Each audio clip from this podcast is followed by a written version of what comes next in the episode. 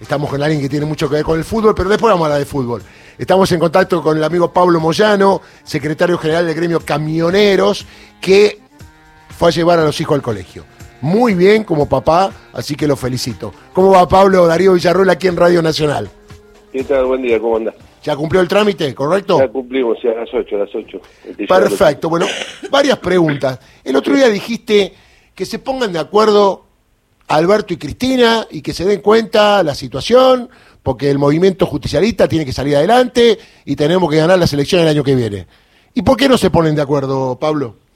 No dije esa frase, lo dije de otro, de otro modo, pero bueno.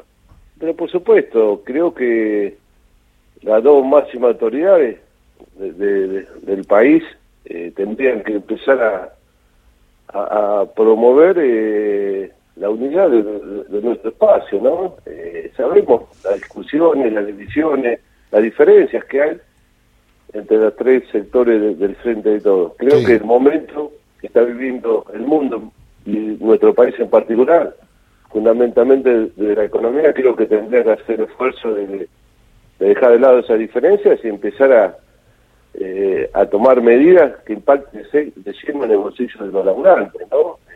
La inflación que lamentablemente el gobierno no lo encuentra a la mano para frenarla, empezar a dar medidas concretas eh, para que el trabajador tenga un mango más en, en el bolsillo.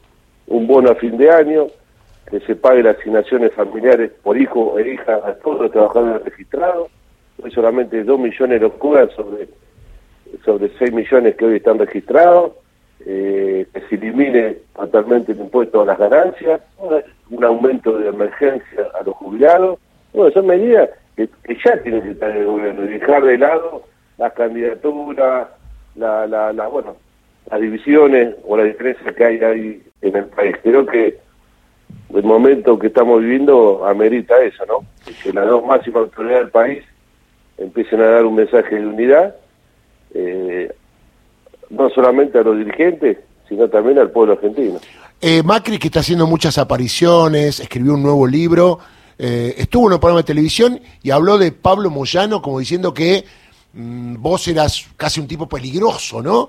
Digo, te ha intentado meter preso, viene con todo aparentemente. Ayer escuchaba a Hugo Moyano indignado, pero no te escuchamos a vos. Lo habrás escuchado, te habrán contado, ¿no?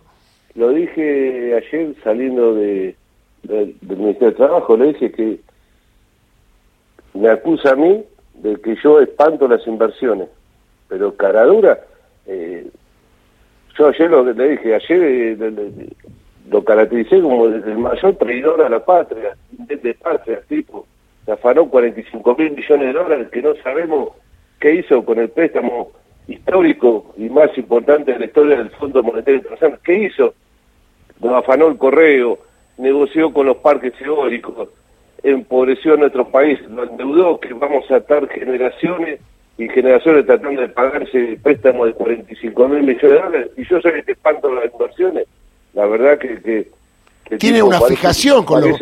Tiene una fijación con los moyanos, este hombre, ¿qué le pasa? Con los moyanos y con los trabajadores. Yo creo que el camionero es el último muro para llevar adelante una reforma laboral salvaje, como la ha dicho me han dicho que en el libro ese, Correcto. O, dos por tres, o, dos por tres lo dice reforma laboral previsional, privatizar las empresas del Estado, eh, en un programa de un colega tuyo, que, que, colega tiene de Majul, dijo, si hay un muerto, bueno, el gobierno tendrá que afrontar, bueno, eh, esa, eh, eso Pero eso es una provocación. Lo permanentemente, mm. el Arieto, la Burrich, donde hay medidas de fuerza... Eh, camionero extorsiona o bloquea para cambiar el eje de la discusión y, procesar a los dirigentes o, a los delegados que llevan adelante medidas de fuerza. Bueno, esa es la derecha que no espera si llegan, si llegan a volver, que yo no lo creo.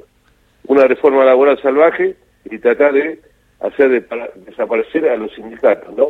Ya lo, lo, intentaron en la provincia de Buenos Aires con la Gestapo, no lo pudieron hacer, pero bueno, esa provocación permanente obsesionado con los camioneros y obsesionado por los trabajadores.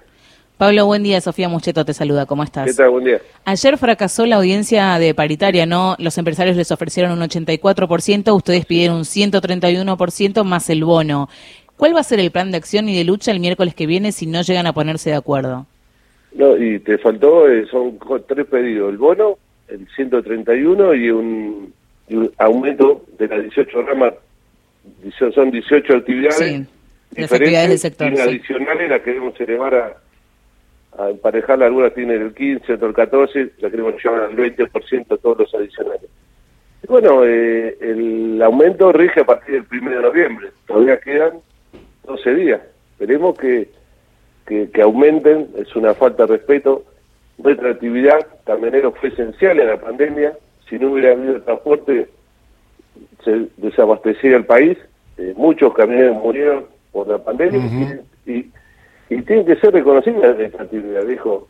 Los empresarios y los funcionarios del gobierno veían la pandemia por televisión. Los camioneros arriesgaron su vida. Y ese esfuerzo tiene que ser reconocido. No puede ser que vengan a... Eh, que no están en condiciones. Si, si, vemos que las rutas y las autopistas están llenas de camiones, laburo hay, laburo hay, pero que el costo laboral de la inflación es el salario. Anda a quejarte del gobierno por el combustible, váyanse a quejarse claro. por, lo, por los insumos, váyanse a quejarse por los peajes, pero te la agarré con el salario. Bueno, esa es la discusión, ¿no? todavía estamos muy lejos y la acción va a ser la, la de siempre. Asambleas, marchas, paros, ojalá que no se lleve a esa situación. Como ayer lo dije, después que los colegas de ustedes, que viene Clarín, no hagan responsable a los moyanos o a los trabajadores por el desabastecimiento. Desabastecimiento se va a dar por la, por, por la eh, incongruencia de los empresarios, ¿no? Por, ¿no? por no venir con una propuesta seria. Pablo, ¿qué tal? Santiago Paz te saluda. Te saco un ratito del mundo de la política y te pregunto por lo que sucederá el fin de semana. Independiente está como juez de la definición del campeonato. Racing podrá ser campeón si, por ejemplo, Independiente vence a Boca. Como hincha del rojo, ¿qué quiere que pase? ¿Que el rojo gane? Está más complicado que las, está más complicado que las paritarias el domingo. ah, nada, yo como hincha independiente quiero que gane siempre. Bien. Quiero que gane siempre. Bien. Después hay que ver lo que pasa en la otra partida. Pero yo como hincha independiente no voy a hacer como hicieron que un jugador mismo de Racing dijo que habían ido para atrás con Quilmes para que Independiente descendiera en su momento. Yo quiero que gane siempre Independiente. Bueno, Pablito, muy amable, cumpliste, no. ayer hablamos y, y, y, gracias por atendernos. No, ¿eh? gracias a ustedes. Buen día. Un abrazo grande. Ahí está Pablo Moyán, ¿eh? dejó un montón de títulos, señora, de todo tipo.